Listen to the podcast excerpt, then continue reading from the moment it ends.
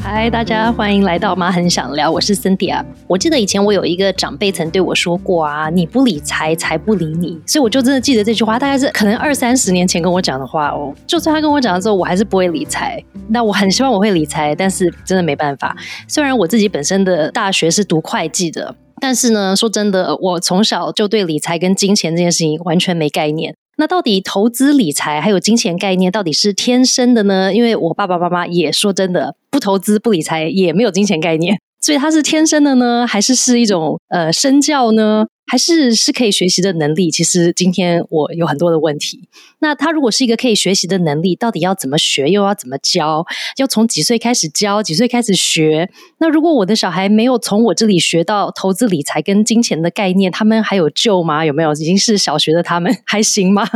那对于已经中年的我呢？以后还有救吗？还行吗？还我步入老年的时候，可不可以来做点投资理财呢？所以种种的问题，今天我又很幸运的有专家来帮我解答。今天呢，我的访谈对象是 Julian，他是专业投资人、亲子理财讲师，还有蒙特梭利的双宝爸。所以欢迎欢迎 Julian，Julian 来跟我一起聊。嗨，大家好，我是 Julian 朱利安。今天很荣幸啊，来跟 Cindy 一起来聊一聊关于这个亲子理财这个话题。这件事情就很有趣了，因为其实我跟 Julian 以前就认识，我们家的两个小孩就是我跟 Julian 小孩，其实小时候是幼儿园的同学，但是中间我们就都没有再见面啦。不小心看他的脸书的时候，觉得说，哎，奇怪，Julian 本来不是在做投资理财的工作，结果怎么慢慢研发到了在做投资理财的课程，而且是针对于不同年龄的小孩，然后会去很多地方做分享嘛。所以今天就要特别来跟你聊一下。那你自己的专业背景是投资理财，那你可以来，就是因为我刚刚有各种问题嘛，那你可以跟我们分享一下，说你自己这个投资理财或者是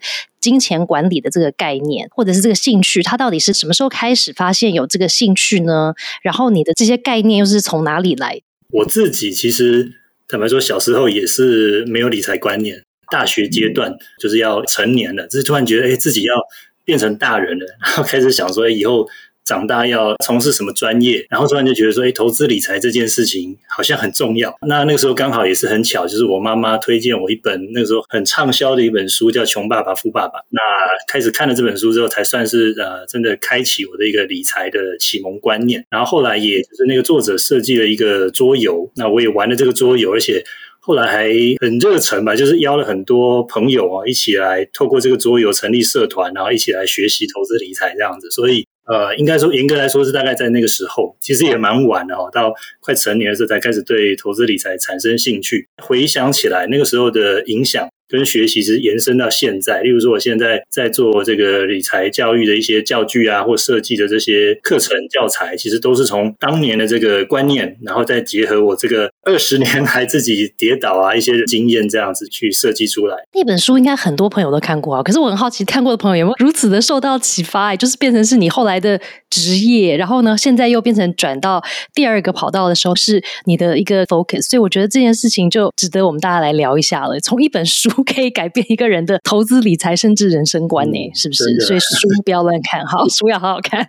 那我要问你啊，就是以一个就是以我这种没有金钱概念的人，要问一下，理财跟投资是同一件事吗？好，这个很好的问题哦，因为我们常常都说投资理财，投资理财，所以大家好像很习惯说，哎，这个是不是同一件事情？那事实上，我们常常会，尤其在跟小朋友解释的时候，就从字面上来看嘛，投资其实就是呃，你投入资金，把钱投到某一个。工具，例如说买股票啊，买基金哦，那其实通常目的就是希望用钱滚钱，让钱帮你赚钱，然后可以有更多的收益这样子。那可是话说回来，理财就是比较像是呃管理钱财或管理财富，那其实它的涵盖的范围更广哦。所以像通常我们在讲说理财课，其实里面它包含的，例如说。呃，你怎么样去工作赚钱？怎么样去花钱去消费？然后怎么样去规划你的支出、储蓄啊？然后甚至于怎么去做捐款？还有当然就刚刚提到的投资哦。所以其实这些都是广义的理财行为的其中之一啦。哦，所以在我们通常的定义里面，都要先厘清，就是说投资其实只是众多这种理财行为的其中之一，这也是很多人很容易搞混的地方。嗯，那我就要再问了啊，就是想到那刚刚你讲到，就是理财的这些观念或者说理财这些工具里面，其中一项是投资嘛？那很多人会觉得说，那我反正每个月都赚钱的很少，然后我就月光族这样子，对不对？我可能赚的跟我用的就差不多。那如果是这样的话，我还需要去想。有关于投资这件事吗？投资是有钱人才需要做的事吗？诶，呃，像我们在跟，然后最近好像有蛮多机会去一些校园分享。那尤其对小朋友来说，其实投资理财算是比较有距离的一个话题。所以通常我们都会先提问哦，跟孩子讨论说：“诶，为什么投资理财很重要？它跟你有什么关系？”那通常我们就会在画面投影片上面分享两条曲线啊。第一条曲线比较像是。溜滑梯哦，就是一个四十五度角往下。那这条曲线就是我们所谓的定存利率，就是跟孩子聊一聊，所以，你们知道现在，例如说，爸爸妈妈把你们的钱存到银行。那每年可以领到多少利息嘛？哦，那可能这个家长就很清楚啊。现在大概都是百分之一左右，在台湾。我跟你讲，我也不连这个都不知道。好，真的，你才知道了。OK，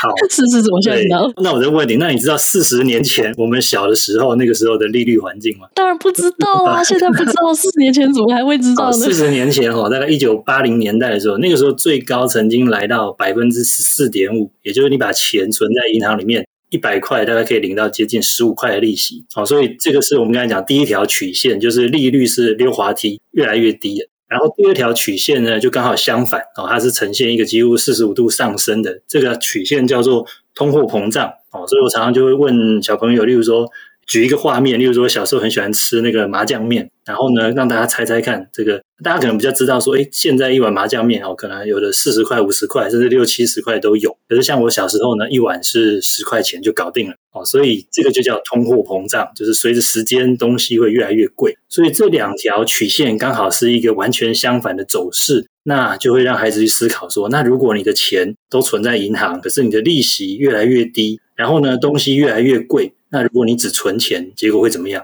小朋友就开始会去思考，好像有点重要，有问题喽。对对对，所以这个也是我们开始就是会跟孩子讨论说，哎，其实理财跟投资这件事情其实是切身关系的哦，跟你的一辈子其实有蛮大的一个影响。那刚刚就是问到说，那这个跟是不是要到钱比较多的时候再来做这件事情哦？其实我也分享一下我们现在在推广的这个想法哦，叫做金鸡计划。这个名字呢，我是取自于一个寓言故事，就是下金蛋的鸡哦，可能很多小朋友都看过这个故事。那基本上就是像我自己的做法，就是我在二零一九年吧，我已经四年了，四年前开始一个实验哦，就是带着我们家的小朋友，然后跟他们约定用他们的这个压岁钱，他们的压岁钱每年大概就是一万多块到两万多块，不一定。所以换算下来呢，就相当于每个月是一千到两千块。那再往回推，如果是每天平均每天大概就是三十几块到六十几块。所以我们就后来就设计了一个 slogan，就是你每天只要能够存六十六块哦，你就可以帮自己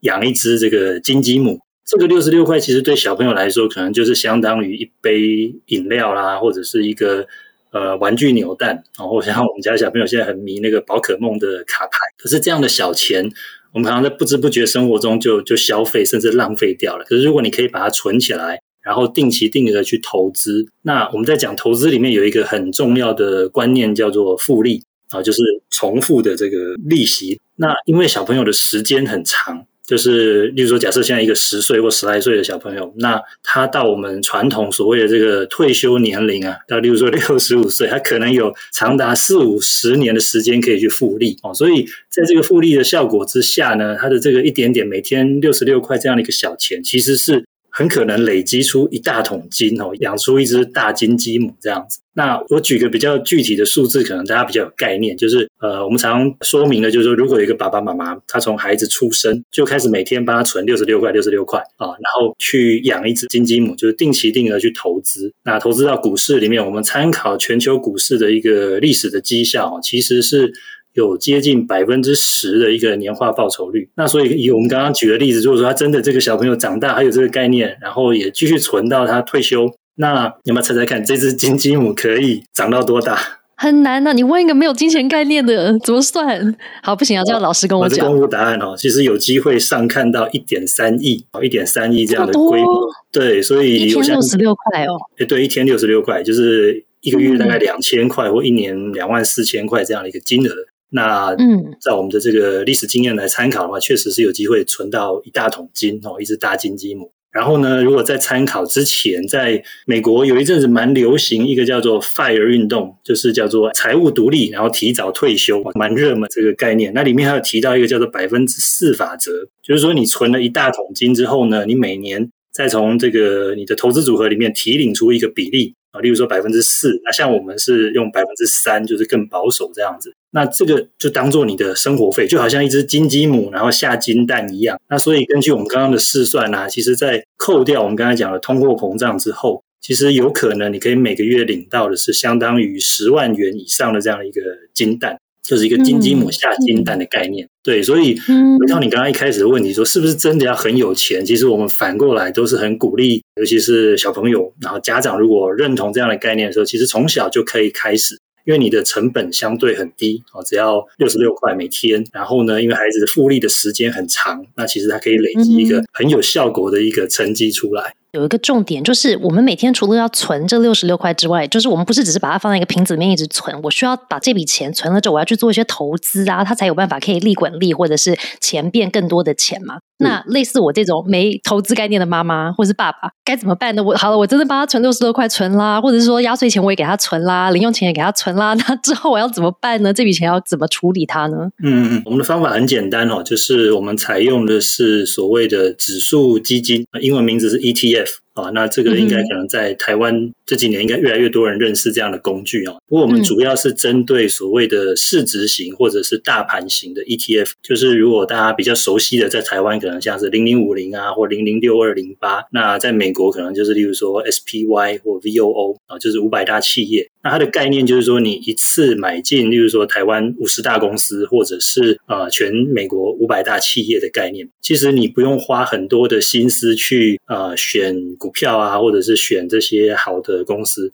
然后你也不需要特别去挑说，哎，我什么时候该进场？我们采用了一个就是。所谓的无痛的这个被动投资法，就是每个月就定期定额，例如说挑一天，然后约定好，我就是固定一千块、两千块这样子扣。那根据历史的经验，然后我们去试算之后，其实就可以很有机会达到我们刚刚讲的这样的一个呃成果。嗯，从来不知道可以有这么大的效应哎。其实坊间讨论这样的这种教材啊书籍很多，但是比较少去讨论，就是说，哎，呃，你真的这样去做，这样去存之后，到底结果会是什么？哦，所以这个也是我们算是课程里面的一个特色啦，就是会告诉大家说，哎，真的存了之后，你可以得到的结果，那是不是能够帮你达到一个比较？理想的生活或理财目标这样子。那你们现在的课程是，比方说它是定期的课程，还是一次性的课程，还是类似夏天或者是冬天有那种夏令营啦、冬令营那样的概念？我们主要在当然夏天跟冬天，就是接下来的夏令营，寒假的时候也会有冬令营。那平常的话是在周末，每个月目前大概会有一个周末会有安排所谓的亲子工作坊，啊，就是欢迎这个。爸爸妈妈跟孩子一起来参与。那平常的话，当然我们也有在跟一些这个教育单位啊，或者是相关的机构来做合作推广，这样。嗯，所以如果有在听的是老师们，或者是在办学者们，如果对于你们的课程很有兴趣，想要介绍给他们的学生，甚至他们可能同一个团体里面的爸爸妈妈，就可以邀请你去那边做一些演讲跟分享，是不是？是，当然这个非常欢迎，非常好的 resource。我本身很需要，我可能需要去上上那个亲子课程。常常我们听那个收音机有没有，就会听到很多这些什么投资的广告啦。最后一段就会有那个讲很快，说什么投资理财有风险，嘚嘚嘚嘚嘚嘚那个念一大串的。今天我们定期去，比方说每个月我就定额的去存一笔钱，然后去做投资嘛。那但是股票的市场，或者是说可能全球经济啊等等的，它是波动的吧，对不对？可能发生了一个战争，发生了一个什么样子的事件之后，那大家的股市可能就受到了影响。那这个风险的部分怎么办呢？因为很多人担心，就是他可能觉得说，哎，我就把把钱好好的放在我的定存里面，赚个百分之一我也 OK，至少我钱还在嘛，本金不会跑。可是很多人是不是不投资，或者是对做投资，其实是他很担心，他如果投资失利了，不是很多那种故事吗？有没有买了股票后来变成什么壁纸？投资就失利，然后我本来的本金就不见了。那这个方面的担心该怎么解释呢？对，确实这个也是要提醒一下，这个风险声明了哈，以上是我个人的这个投资实验，那没有代表任何的推荐。但是呃，我觉得就是根据我们自己的，不管是在学术上或实务上的研究结果是这样，就是说，当然风险是一个很重要的考量。我常常跟这个也跟小朋友举例，比如说常常去学校校园演讲的时候，那也会有同学听到这个讯息的时候，哎，觉得就是很想要试试看，但是呢，就会问他说：“哎，老师，那这个会不会赔钱啊？”这个这个大家都很关心。那通常我的答案就是：对，一定会赔钱。这个前提是，如果你只看短期的一年或两年的话，那赔钱的几率是很高的啊。但是如果你看的是一个长期的，就是五年啊或十年啊，甚至于刚刚我们讲的这个，像小朋友可能有二三十年或更长的时间，那。我们只能说，呃，参考历史的经验，这个是非常有可能达到我们刚刚去试算的这样的一个成绩啊。因为我都常常跟朋友开玩笑说，我把它叫做这个指数教啊，指数就是这个大盘指数啊，股市的指数，那教就是这个信仰宗教的意思。因为我觉得投资其实某种程度上也要有一点，好像这个宗教的信仰哦。例如说，有的人投资房地产，那可能觉得。房地产的股价可能就是永远长期上涨，或者说前几年比较流行这个虚拟货币比特币啊，那其实对于这些投资人来说，他们就觉得诶，这个是未来的趋势。那站在我的角度，我就觉得，呃，我认为股市是长期有可能继续延续历史的这样的一个发展。那其实理由也很简单啦，就是说我们是保持一个这个对人类一个文明乐观的态度。我常常在那个上课的时候放一张投影片哦，它就是那个。电影那个 Avengers 那个叫做呃复仇者联盟，就是外星人攻打地球嘛。哦，那我就跟小朋友说，哎，这个虽然是电影里面的情节，但是我们都希望不要真的发生这件事情。那这个如果真的发生，当然其实投资 也不是那么重要了。但是如果它没有发生呢？对，那我们还是要对未来保持乐观。所以其实我们就会从一些历史上面的一些经验去看哦，例如说，呃，例如说我常常举一些例子，就是说像一百年前。有这个一九一七年有一个叫做西班牙大流感，那那个时候其实全世界也是像这几年的疫情一样很严重，但是那时候可能更严重，因为没有像现在这种疫苗的科技发展的这么快啊。然后像在一九四零年代也经哦，刚刚一九一七年还有一个一次世界大战啊，如果大家历史还不错的话，然后一九四几年的时候也有二次世界大战啊，然后呢中间我们还有经历过了很多各式各样大大小小的天灾人祸，然后包括例如说大萧条。然后，一九七零年代有些石油危机，就是我们会在这个历史的脉络里面呢，去分享一些事件。但是呢，经历过了这么多这个大大小小的天灾人祸，那我们还是可以其实从这个数据上去验证说，其实长期的股市还是往上涨。哦，虽然这个在短期的时间内可能都是。蛮痛苦的，例如说像前两三年疫情的时候，股市也是大跌，或者像去年，嗯，因为这个呃乌克兰战争啊、通货膨胀啊，或者是美国央行升息等等这些影响，对，那但是呢，哎，其实过一阵子，过了两年、三年的时间拉长之后呢，它是长期往上的。所以回到您刚才问的这个风险的问题啊，我是觉得就是呃基本的观念就是我们还是强调长期投资，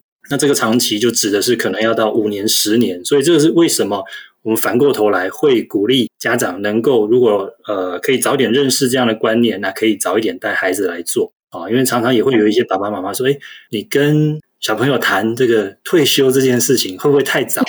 其实，如果我们从这个复利的角度来看的话，其实它真正的意义就是说，因为时间的价值。那应该说，你越小开始做这件事情的时候，你的成本越低，然后效果越高。像我们刚刚在讨论的那个数据啊，每晚十年开始。小朋友出生就开始存，有可能当他退休的时候可以存到一亿多的一只大金鸡母。但是呢，如果你是十岁再开始做这件事，每晚十年，那对不起，那结果可能要打四折。那如果再晚十年，那对不起，就可能只剩一千六百多万，类似这个概念。也就是说，你越晚开始做这件事情，因为你可以复利的时间越短了，所以你要投入更高的成本才能够达到原本的那个效果。嗯，就是刚刚你分享说，理财里面其实投资只是其中的一块嘛，但里面在理财的这一块其实包含了很多啊。比方说，我到底假设我这个月手上可以拿到多少钱，那我到底要花多少钱？我又要存多少钱？我又要捐多少钱？我又要投资多少钱？我觉得这个概念其实也是很多家长常常不知道该怎么办的。到底我是应该让他全都存呢，还是是比方说像现在很多小朋友不是会拿零用钱嘛，对不对？那这个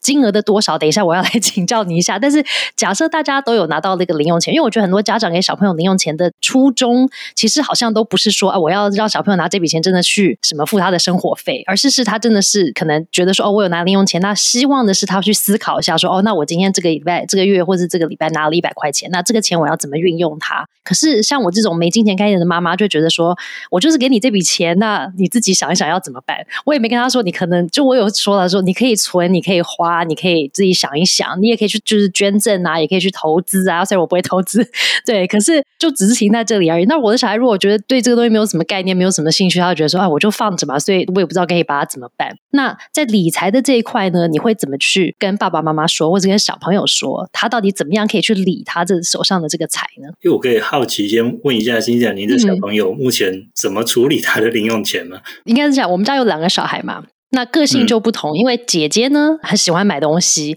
所以姐姐就没有什么存钱的概念。姐姐就是说我存了半天，好像钱也就这么一点点，就不要存了。人生很短暂，就及时行乐就好了，对不对？所以我想要看到什么，我就给他买了。弟弟呢，就是完全的相反，就是超级保守派。弟弟就觉得说这个钱得来不易，所以我就要先存好。姐姐就是小笔小笔这样子，就是零散的给他花，花到没有，他就说好了，那我就停下来，等到钱再进来为止。弟弟呢，就是会一直存，存到可能，比方说有家人生日，他就会愿意从他的零用钱里面领一笔钱出来，去可能买礼物或者做礼物给他的这个家人。那他出来的量呢，就不会像姐姐一样，就是花到零，他会还是存一笔钱在那里，但是呢，他就是会定期出来一点点，出来一点点，然后因为家人又会给他可能零用钱或者什么礼物的呢，又再存进去一点点这样子。但他也没有把它拿去做什么投资，他就只是放在，还不是放在银行哦，他还是放在我的保险箱里面这样。妈妈的小金库这样。对啊，但是小金库你知道，他只是就是个安心，觉得说啊钱还在那，但是他没有在生利息，他也没有在生更多钱出来。那我们要怎么帮助小孩去思考，他这个手上的不管是一百块、一千块还是一万块，他到底要怎么运用这笔钱？我们家的两个小朋友刚好。跟你们的相反，我们的姐弟，对我们的姐姐弟弟，刚刚听起来这个个性跟他们这个在理财上的个性，刚好跟你们家的是颠倒的。好，那我也来分享一下，就是其实也常常遇到了，就是有家长或老师问说，哎，怎么带孩子理财？那我觉得刚刚您提到零用钱，这个就是它就是一个很棒的教具哦。为什么呢？因为我常常举例，就是我都会问说，小朋友或家长说，如果你的孩子啊，平常在买东西的时候，其实他如果都是有一个观念，就是哎，都是爸爸妈妈买给我，那他就觉得金钱这件事情其实是一个好像取之不尽、用之不绝的这个资源一样。对，所以我常常在举例哈，在课堂上我就会问说，哎，你们觉得空气，我们平常这个呼吸的这个空气啊，空气是需要管理的吗？在什么时候？哦，那答案是。通常就是，例如说你是那个潜水夫或者是太空人，就是在一些特殊的环境之下，那空气就会变成一个稀缺的、珍贵的资源。但是对一般人我们的生活来说，其实就是空气就是随便我吸，要吸多大口都很开心嘛。所以回到金钱这件事情也是一样，如果孩子在花钱、在消费、在使用金钱这件事情上，他觉得钱是一个取之不尽、用之不绝的事情的资源的时候，他当然不会去想说我要怎么理财，我要去。怎么去管理这件事情？反正用不完。我常常鼓励爸爸妈妈，就是诶，可以用零用钱当做一个很好的出发点，因为孩子第一个他会感受到，哦，原来钱是一个有限的资源，所以我要怎么去做一个规划跟分配，他会开始有这个动机。对，那当然这个还是要说一下，每个家庭的状况其实不太一样哦，所以这个也没有标准答案。但是我分享一下我的经验哦，像我们家也是两个这个蒙特梭利宝宝，然后目前这个姐姐已经小学五年级了。弟弟还小二，那他们在幼儿园的时候，其实就很喜欢写字，哦，写那个注音符号啊，然后那个数字，可能刚好是敏感期这样子。那那个时候我就开始就，哎，那我就给他们每个月大概三百块零用钱，就差不多一天十块。但是呢，要领这个零用钱，在我们家有两件工作，哦，蒙特梭利通常叫工作嘛。那第一个工作叫记账。就是我给他们一本那个记账本，所以他们每次每个月领到钱啊，或者是他们每天有花费有买东西的时候，他要去把这个账目记起来。嗯，那第二件事情呢，叫做预算分配，就是呃，他们的妈妈帮他准备了几个那个大的信封袋或者夹链袋，或者有的家长可以准备那个存钱筒。那我们就在这个信封袋上面就标示，例如说一个叫投资，一个叫消费，然后一个叫捐款，就把它分类。所以他们每个月领到零用钱之后呢，他第一件事情就要先按照我们约定好的一个比例去分配到不同的这个信封袋或者存钱筒里面。啊，例如说，像我们家可能是约定这个投资是百分之五十，所以他就要拿一百五十块去放在投资里面。啊，那消费是百分之四十，然后捐款可能是百分之十，啊，类似这样子。那分配好之后，他就要专款专用。就是不能随便去挪用它啊，所以今天，例如说，我想要买东西，我就只能用我自己消费账户里面的这个金钱去买。那基本上这两件事情做好之后，他才能领到下个月的零用钱。在这样的情况下呢，就是小朋友就遇到一个问题，就是我今天如果可能想要买一个比较贵的东西的时候，我的账户里面不够，那就开始思考了。那要么第一个我就是要存钱嘛，多存几个月，不然就去货比三家，我要去比价，看看有没有比较便宜的。啊，那再不然就是要想办法去赚钱，对，那基本上就是营造了一个环境，让孩子开始觉得，哎，这件事情是投资理财跟我是有切身的一个实际的关联。对，那不过我我想好奇啊，就是说讲到赚钱这件事情哦，其实我自己的观察是，台湾好像普遍孩子都比较缺乏这样的经验。那因为我们常常会在一些，比如说媒体啊，听到说，哎，欧美的小孩他们可能从小就可以帮忙做一些，例如说什么送报啦、割草啦，然后卖柠檬汁啊之类的。我不晓得是不是这样子。对，也许可以请教一些 C 姐来分享一下哈。但我觉得台湾好像比较少这样的机会，所以其实在这个部分，我也会试着创造一些，就是让孩子可以赚钱的机会啊，例如说。像办一些营队活动的时候，他们来当小帮手啊，或者是就是之前我们在疫情的时候也尝试过录 podcast 啊，让他们来录，可能也有一些小奖金这样子。这边也顺便分享一下，就是像这些呢，都是所谓的。呃，分外的工作。反过来说，就是如果是孩子的本分，他自己本来应该做的事，我们是不会发零用钱的。例如说，像我们家，他如果做家事，或者是例如说一般的这个念书啦、写作业啦这种，这是本来他自己就应该分内的工作。那像完成这些事，我们就不会有额外的零用钱来做一个金钱的连接或奖励这样子。为什么？厕所里爸爸本来就该做的事情，好像不能用金钱来奖励，不然好像有点觉得说，哎，帮忙家里洗碗，只是我为了要赚钱，那不是因为我要来。贡献给我的家庭，大家分工合作的概念。对，那哎，顺带一提啊，就是刚刚我们一开始前面分享那个金鸡计划呢，是我是用压岁钱来做，因为通常一年的金额比较高。那刚刚讲到这个是零用钱，通常金额就相对比较小。那因为我们在零用钱里面也有一个规划的一个投资的这个账户。那这个账户呢，通常我们就是呃，可以让孩子自己去选择，例如说他要继续去养他的金鸡母也可以。或者是通常会鼓励他，例如说他可能想要去上课或者买书，像我们家姐姐就喜欢买书，那就等于说其实鼓励他们投资自己的脑袋。他如果想要学什么才艺，或学像姐姐最近喜欢学那个乌克丽丽啊，他就可以用自己的钱，他表示说，哎，真的有这个决心，那我们在支持他其他的学费啊，或者是其他的设备这些费用，稍微有点不一样的地方。那风险呢？我也想到一件事，就补充一下，就是像我在每个月就是发零用钱的时候，其实我也会就借这个机会哦，就跟他们每个月做一个讨论。那讨论的内容就是关于这个金鸡的进度，就是哎，我们这个月又帮你们买了，例如说一千块或两千块投资到这个金鸡母里面去了，然后让他看看这个月有没有什么发生了什么国际大事或者股市的涨跌这样子。那因为其实我也听说很多家长分享，就是说，呃，他们也有在做类似的投资，可能帮孩子买股票啊，或存起来啊。但是呢，都是怎么讲，默默的存，就是他们期望说，哎，突然存到了孩子长大有一天，然后再把这个一大桶金或者一大只金鸡母交给他这样子。那我自己觉得是蛮可惜的哦。可惜的原因是因为这个的，像我们的经济计划，其实除了当然预期是说希望有一个不错的成果。但是我觉得更有价值的部分是在那个过程，例如说我们刚刚举例，像去年因为一些战争啊、通货膨胀的因素，然后股市下跌了。那其实我们在养的这个金鸡母，其实它也大幅缩水。那不要说是小朋友了，就像您刚才提到的，这个买股票如果赔钱怎么办？所以很多大人其实看到这种情况的时候，其实他也会受不了，可能我就不想投资了，我就放弃了这样子。像在去年这个环境，我们还是每个月跟孩子保持讨论，然后我们也定期定额的去持续的投资，甚至于我们还加码啊，我们就会跟孩子分享说，哎，为什么要这样子做？然后如果这样做的话，持续未来你可能看到了一个成果这样子。所以，在真正有价值的，就是我们陪伴孩子度过一个可能是遇到挫折或者是相对比较困难的环境。我说在金融上啊，那当然生活各层面也是适用。那当孩子有这样的一个经验之后，诶，他自己长大之后，他可能就知道说，哦，如果又遇到这种所谓的经济衰退啦，或者是空头市场的时候，哎，我就知道我怎么去面对它，他就会建立这个信心方法。那我觉得这个会比就是呃，直接把一大桶金就交给孩子，可能会更有意义。嗯，真的，因为真的没有想过，就是常常我们家长会未雨绸缪，说我要预备小孩有没有现在有这些能力啦，以后可以独立过生活啦。当我遇到一些这种很大的，就是我不可控的状态，比方说发生了一个大天灾，或者是发生了一个什么股市危机、经济萧条，然后或者是疫情这种东西。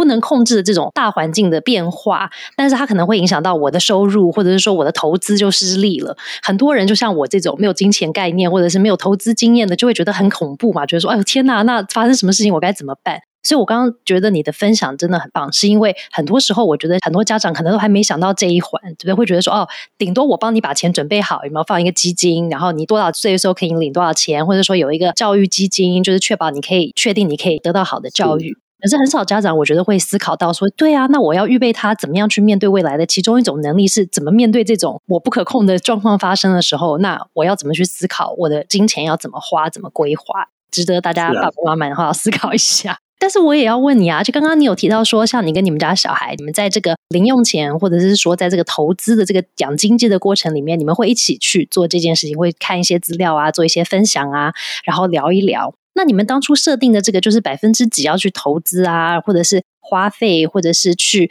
捐赠的这个比例，要怎么讨论出来呢？因为可能有些小朋友他可能很小嘛，那他可能还没这个概念。那我们跟他提的时候，我们要怎么样去引导小孩去思考呢？或者说很多小孩会觉得说，我自己比较重要啊，比方说什么非洲有人很饿，跟我有什么关系呢？所以我就把所有的钱都留在我自己身上，我要么去投资，我要么就是买我喜欢的宝可梦。可是非洲的人怎么样之后，他就自己看着办了。那我们要怎么样去引导小孩去思考？说，哎，对啊，那我有一笔钱可能是可以捐赠出去，去帮助更多人的。那我这个比例又要怎么抓呢？坦白说，这个比例真的是没有标准答案哦。那像我们家，你刚才提到那个你们家的小朋友的案例，那我也分享一下，我们家也是。其实一开始我们并没有特别强迫做这个预算分配这件事情，就是也是。让孩子自己去抓他们的比例。那所以像我们家弟弟的个性呢，就是那种呃花钱毫不手软那种，就是。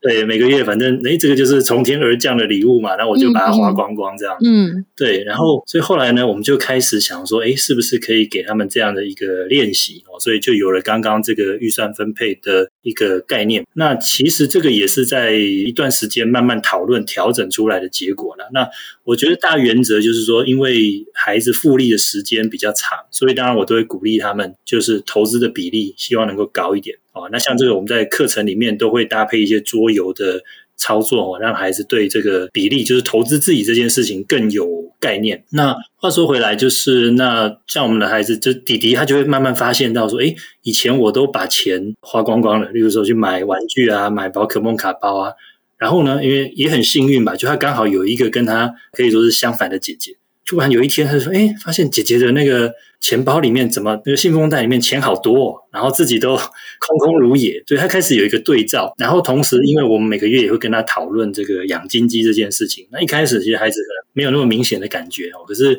呃，就是说一个月、两个月、半年、一年、两年过去，那个成绩其实慢慢会出来。他就会看到我把这个钱花掉了，那跟我把它存起来，当初存起来到现在他已经长大了，那个差距其实是越来越明显。那孩子自己就会开始去有一些不同的思考，所以像我们家弟弟今年。他就让我蛮意外的。他在今年过年的时候，他就跟我说：“哎，爸爸，我今年我的这个消费预算，我在我生日之前，我都不要花钱。他是九月生的，嗯，他说我都不要乱花钱，我都要存起来。哇，所以这个让我蛮意外的，就是哎，之前我都要一直去叮咛，就是有点也是有点唠叨了，说你看存起来，你要不要多存一点啊？你都花掉了这样子。他发现家长会这样子讲，可是有时候你就是要放手让孩子自己去体验。我觉得这个好像也是蒙特梭利的一个精神哦，就是真的要让他去感受到。这个中间的差异跟他自己实际发生的那个关联。那所以他今年就有一个蛮大的一个改变，这样子。对，那回到您刚才提到，就是在这个捐款这件事情上，其实可以从两个层面来看。第一个就是说，因为也有些爸爸妈妈会说，哎，这个老师你讲捐款好像会不会有点太那个太伟大这样子？其实。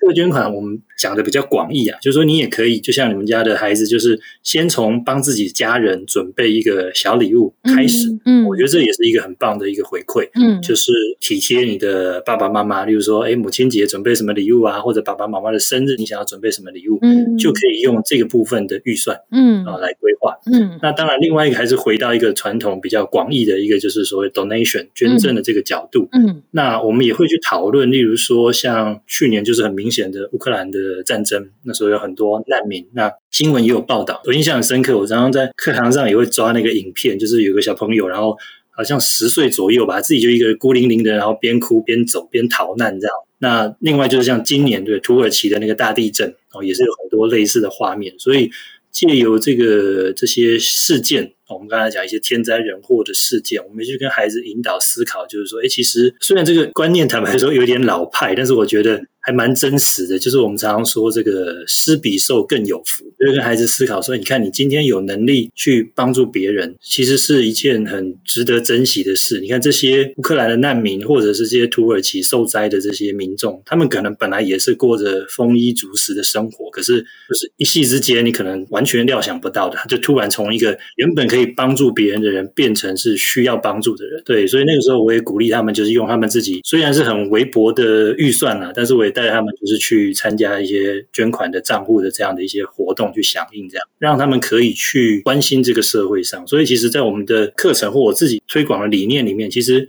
当然赚钱很重要啦，但是到了这个中年这个阶段哦，也看到很多人其实都是所谓的这个财富自由啊，然后事业很成功这样子啊。可是其实他的生活或者是人生或者他的这个每天的这些情绪其实是不快乐、不平静。所以我们也希望引导孩子说，其实你在追求一个经济上的富裕的同时，其实我们也很重视就是所谓心灵上的富裕。嗯，那希望透过这些关怀或者这些帮助别人的方式，可以去培养孩子这方面的一些。些想法跟经验，这样，嗯，我觉得这很重要，因为其实跟我下个要问你问题有相关。另外一派的家长会觉得说，小孩很小，他们就是像一张白纸一样的纯真，有没有？那大人世界才会出现一大堆这些什么呃金钱啦，然后会觉得说有铜臭啊，所以有一派的家长，我觉得会觉得说，哎，我不要跟小孩谈这些很多钱的事情，然后也不要好像很注重要赚钱啊、钱滚钱啊这些，因为会害怕小孩会养成觉得钱很重要，然后我的一生的志业就是要赚很多钱，赚很多钱。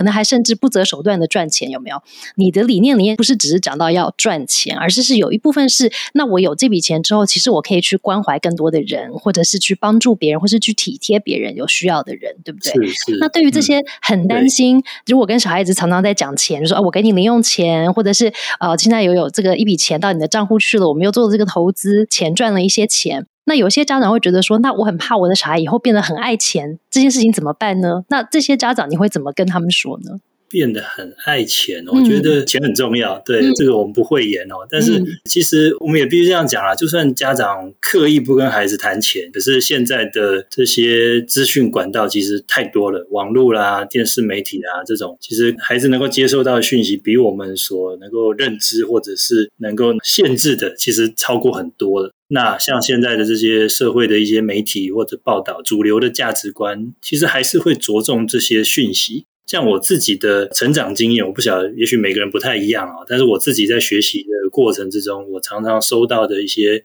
价值观啊，或者是说所谓的这种传统的填鸭教育里面，就是鼓励我们考高分啊。老师就是鼓励我们以前要考高分啊，然后考好的学校嘛。那考好的学校目的就是你可以找一个好的工作。那好的工作目的就是你可能有好一点的收入哦。所以其实到最后你还是在重视赚钱这件事情。也许你没有明讲，但是对，其实还是这样子。但其实我们也都知道，其实人生还有很多重要的事情啊，例如说你的健康、你的家庭，然后朋友等等等等。所以呃，其实我们当初会发想这个金鸡计划哦，其实我觉得是一个反过来的思考，就是说我们希望孩子理解说，其实在理财这件事情上，哪怕你是一个对理财完全没有兴趣的人，那其实你不用花很多时间，对不对？每个月可能就看一下看一下，然后金额也不用很高哦。从小开始，可能就像我们刚才讲，每天六十几块这样子，那其实你就可以累积到一个很大的效应。那在这样的一个前提或者在这样一个基础之下呢，我们就觉得，哎，其实如果孩子可以有这样的观念的时候，其实他就不用花太多的力气去研究这些很高深的，好像投资技巧啦，或者是赚钱的方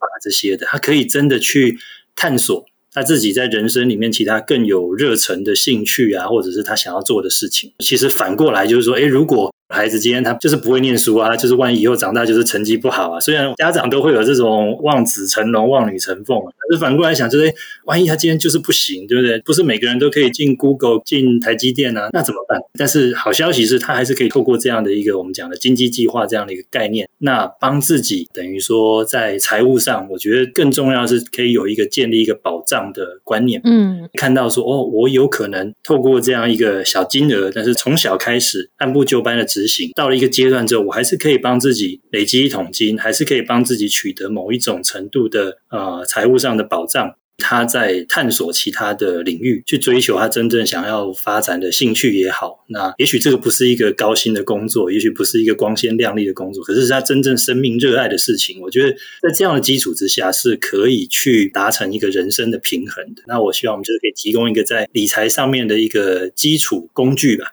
嗯，就是刚开始我自己要给零用钱的时候，我还想说，到底是要给多少钱呢？因为不同年龄的小孩需求也不同嘛，对不对？他如果可能才幼儿园，他的需求可能就真的很少，然后他可能对金钱真的还没有太多感觉。可是随着我觉得他们进入小学开始，我觉得他们对于金钱，或者是说我要怎么去管理我的钱，就会比较多的概念。但是呢，因为当然就像你讲的，每一个家庭的经济状况不同。但是以你自己来说，因为如果说你看，如果我们难点是给太多钱的时候，小孩就觉得反正就是像你讲嘛，空气这么多，我钱这么多，我随便怎么花没差。那可是给很小的时候，他又觉得没感觉，觉得说啊，这实在少到我都不知道该怎么用，对不对？我只能买一罐养乐多，那也就这样了，我也没办法等我要捐赠，我要存钱，我要投资。所以在思考到底要给。多少零用钱，或者说小孩在不同的年龄应该给多少零用钱的时候，家长应该从什么样的方式去思考呢？然后依照自己可能自己家庭的经济能力去分配嘛。但是在一个这个经济能力的这个前提下面，我们怎么样去思考说，到底要给小孩多少零用钱，才是一个让他可以去知道说，哎，我有一些钱，那我现在要思考我要怎么样去理财。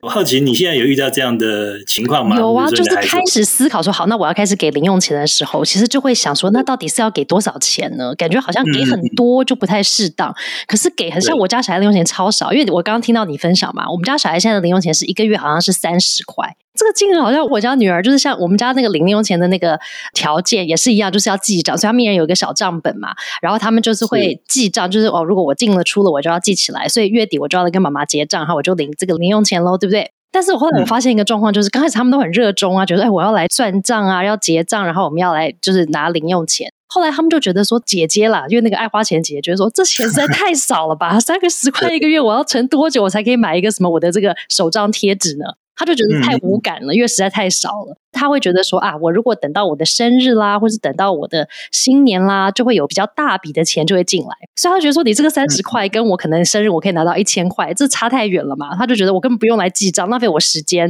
所以我就不要为了这区区三十块呢，来跟你每个月花我时间在那边又记账又对钱，然后什么的，他就放弃了。那弟弟呢，就你知道很爱钱，他就会记账啦、对钱啦，然后还要算啦。所以小孩个性不一样，所以我就要问你说，那到底是要给多少钱，小孩才会真的觉得有感觉哦？这是一笔可以运用的钱，但是又不会多到他又很无感，觉得说，哎，反正钱很多嘛，我就一直花，一直花也没关系。坦白说，真的很难用一个具体的标准金额，但是我觉得可以像刚刚从你分享的这个孩子的反应跟互动里面，然后另外一个就是观察我们现实生活目前的一个物价的状况。像例如说啊，当然这个跟年纪也有关系啊。例如说，在幼儿园可能他其实没有什么太大的花费，但是到了国小或高年级的时候，哎，他开始可能有一些自己会需要，例如说买个零食啊，或者甚至于自己搭公车啊等等啊这样的一个情况。那这个时候可能就是要斟酌到他生活中的这种所谓的需要，真正需要花费的部分，那去讨论说，哎，到底现在的呃，例如说给他三十块，他真的对，确实可能有这个感觉，我根本买不了什么东西。这个时候可能，哎，家长就可以思考看看，哦，也许可以稍微放宽一点点。那另外一个相反的情况，就是我们也遇过，就是孩子是呃，他的零用钱很宽裕，然后呢，哎，结果去学校之后，同学都知道他很宽裕，跟他借钱，其实后来也发生一些纠纷，就变成有一点行为上的一些偏差这样子。当有这样的行为的时候，其实就是也回过头来，家长就要去检视说，哎，是不是他已经给孩子超过他生活正常情况需要的一个金额的范围？对，所以这也必须说，因为其实每个人的环境真的不一样，我很难说有一个标准的答案。但是我觉得可以大家去思考，就是从孩子跟他的同才。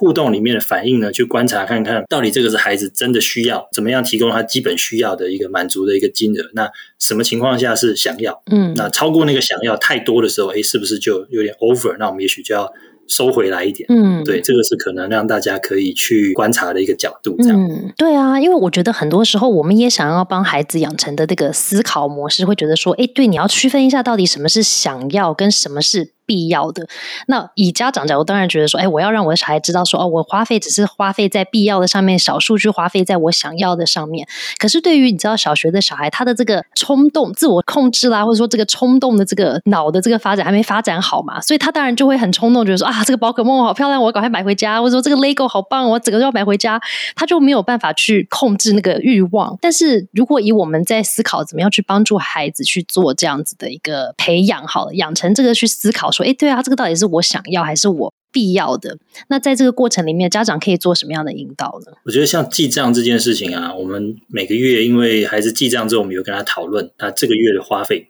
那我们可以在像我们自己就会设计一个栏位，就是你的这一笔支出，你要去勾选这个是需要还是想要。嗯嗯，对，那就会去每个月去检视说，哎，到底你你这个月花的这些钱是必要的呢，还是有没有太多这个是想要，就是非必要的东西？那透过这样的讨论，孩子慢慢也会建立一个家长的期望的价值观。那像在我们的课程里面，基本上也会花蛮多的时间，有一整个下午的时间，会跟孩子讨论从实际。住行、娱乐等等各个方面，让他们去试算说：“哎，未来我想要的生活。”然后也让你猜猜看，现在的国小同学们，他们未来每个月的花费是多少钱？我猜猜看，请小朋友想想看，你觉得你长大之后，例如说二十几岁开始工作，那你觉得你每个月的花费会是多少钱？这很难呢。四万吗？猜小朋友很难。小朋友对四万，四万嘛。目前我接触到这些同学们，可能也因为现在的大家经济环境都比较好，那基本上是大部分四万起跳，大概四万到十万，甚至于十几万的都有。那只有少数比较这个务实的，诶，两三万左右这样子。那通常这个算完之后，他们才发现，哦，原来我一个月的花费要这么多啊！哦，那他们才会去思考说，哎，那我今天。一个大学毕业的新鲜人，我可能其实收入也没有这么高。嗯。那我要怎么样去做一个就是所谓的量入为出或者省吃俭用，不要变成月光族这样子？嗯，对，其实通常在做这个单元讨论之后，其实孩子就会蛮有概念。所以其实我也鼓励我爸爸妈妈在家的时候，其实也许也可以做这样的练习哦，就是挑一段时间，就是每个月让孩子类似有点像模拟游戏吧，就是你成为一家之主，你怎么来规划家里的预算，然后包括我们一家人一家，例如说三口或四口，然后要。每个月的饮食开销要多少？然后买衣服的预算是多少？然后食衣住行嘛，然后住在家里可能有一些基本的水电啊，这个瓦斯的这种基本的 utility 的这些费用啊，然后交通等等。那带着孩子去试算，我相信应该会对这个物价行情比较有概念。嗯，对，感谢你跟我们分享，因为真的就是我觉得很多时候是爸爸妈妈想做，可是都不知道从何做起，有没有？所以我觉得非常适合去上你的那个家长亲子工作坊，因为大家需要一些激发的一些工具。说，哎，我好，那我回家跟小孩这样做好了。对啊，也是要分享一下，因为有些家长会觉得说，哎，爸爸妈妈也要上课嘛，是小朋友去就好了。那其实我们检视我们自己的成长过程啊，坦白说，老。老师的角度，你跟学生的接触了不起，就是几堂课或顶多一个学期。但是我们自己的这种所谓的价值观或理财观，大部分的形成都是在原生家庭里面，来自我们自己的爸爸妈妈。所以其实回过头来，我还是觉得爸爸妈妈才是真的影响孩子的价值观或理财观这个最重要的老师。对，所以这也是为什么我们在设计这个亲子工作坊，我们都不厌其烦邀请说爸爸妈妈一定也要一起来参与。对，因为我觉得其实很多观念要先从爸爸妈妈自己有。想法有认知之后，其实才能真的带孩子有一个呃比较正确或者一个比较合适的一个规划，这样子。嗯，那你有帮家长开单独家长班吗？就是你知道，对我这种成人，你有开这种成人班吗？有，我们可以 来聊聊。对，坦白说，真的是接触到小朋友之后，才发现说，哎，很多爸爸妈妈说，我们自己可能本业工作很忙，平常根本也没有时间去管投资理财的事情。对，所以我们也是等于说，在我投入到这个理财教育领域时，发现说，哦，原来。